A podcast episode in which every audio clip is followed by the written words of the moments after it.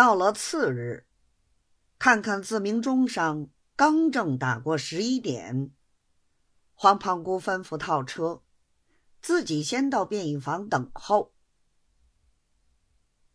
约莫有三刻功夫，黑八哥头一个先来，第二个便是宗室蒲四爷，一进门就同黄胖姑请安拉手，说不出那副亲热样子。贾大少爷虽然沿途拜客，倒也未曾耽搁，接着也就来了，一个个问贵姓。台府，黄胖姑替他们三个彼此通信报名，大家无非说了些久仰的客气话。后来说到蒲四爷，黄胖姑说：“贾大哥，我们这位蒲老弟乃是宗室当中第一位博学。”说罢，又哈哈一笑，道。谁不晓得北京城里有名的才子蒲四爷呢？我从前考过他的学问，我拿笔在纸上写一竖两点儿，他认的是个小的的小字。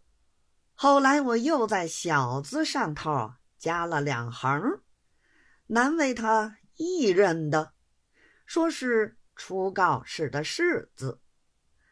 跟手，我又在“柿”字上加了一个宝盖头。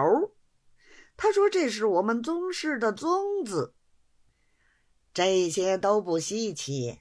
末后，我又在“宗”字头上加一个“山”字，这却难为他了。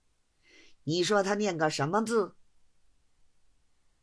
贾大少爷尚未接言，黄胖姑道。他说是哈达门的“哈”字，大爷，你瞧，亏他好记性，记得这字儿是哈达门的“哈”字。贾大少爷也明白，北京城的崇文门俗名叫做哈的门，想是蒲四爷念惯了“哈”字，看惯了“虫”字，所以拿“虫”字。当做哈字读了，晓得这话是黄胖姑奚落蒲四爷的，单惜初次相会，不便说什么，只好笑而不答。及至回头再看，蒲四爷却是眉头一掀，脖子一挺，欲笑不笑的，满面孔得意之色。